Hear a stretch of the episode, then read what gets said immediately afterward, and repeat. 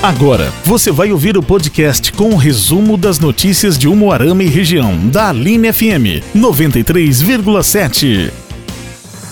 A Sanepar informa que, em função da realização de manutenção em rede de grande dimensão na Avenida Portugal, haverá desabastecimento de água em bairros de Moarama na próxima quarta-feira, dia 19. Os serviços serão realizados das 8 ao meio-dia e o abastecimento deve ser normalizado de forma gradativa durante a tarde. Só ficarão sem água durante este período os clientes que não têm caixa d'água no imóvel, conforme a recomendação da Associação Brasileira de Normas Técnicas. A Sanepar sugere que cada imóvel tenha uma caixa d'água de pelo menos 500 litros litros. Assim é possível ter água por 24 horas no mínimo. A orientação é evitar desperdícios. A Sanepar conta com a participação de todos. O serviço de atendimento ao cliente Sanepar é feito pelo 0800 200 0115, que funciona 24 horas.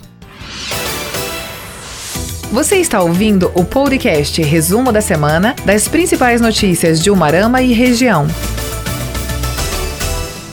Umuarama será beneficiada com investimento conjunto entre Estado, Sanepar e Itaipu. O governo do Estado e a Sanepar, em parceria com a Itaipu Binacional e o Parque Tecnológico Itaipu, vão aplicar 84 milhões e 600 mil reais em projetos de segurança hídrica e saneamento ambiental. Os dois convênios, sacramentados em dezembro, vão beneficiar 12 municípios.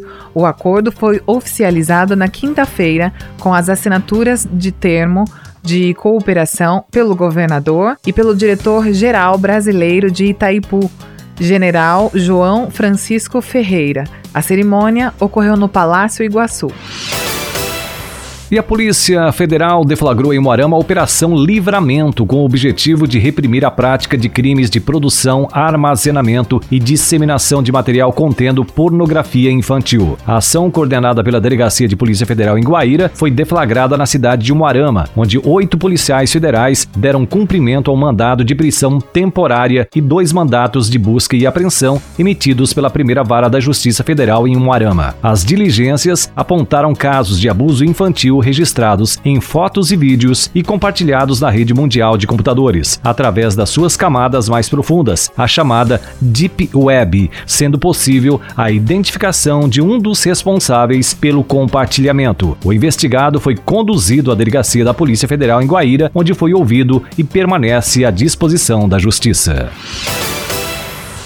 Indignados, médicos divulgam manifesto sobre a Operação Metástase. Diante dos desdobramentos da Operação Metástase, que apura desvio no Fundo Municipal de Saúde de Umuarama, deflagrada na semana passada, a Associação Médica de Umuarama emitiu uma nota oficial na manhã de sexta-feira, onde assina toda a sua diretoria que manifesta indignação pelos fatos até agora apurados. Para os médicos, os fatos ocorrem em um momento tão dramático para a saúde pública do país, com tantas vidas perdidas, que se mostra impensável a desumanidade dos atos dessa natureza. O documento também externa a admiração pelos funcionários da saúde que, diante das adversidades, de forma ética e digna, continuam a trazer conforto e esperança a pacientes e familiares.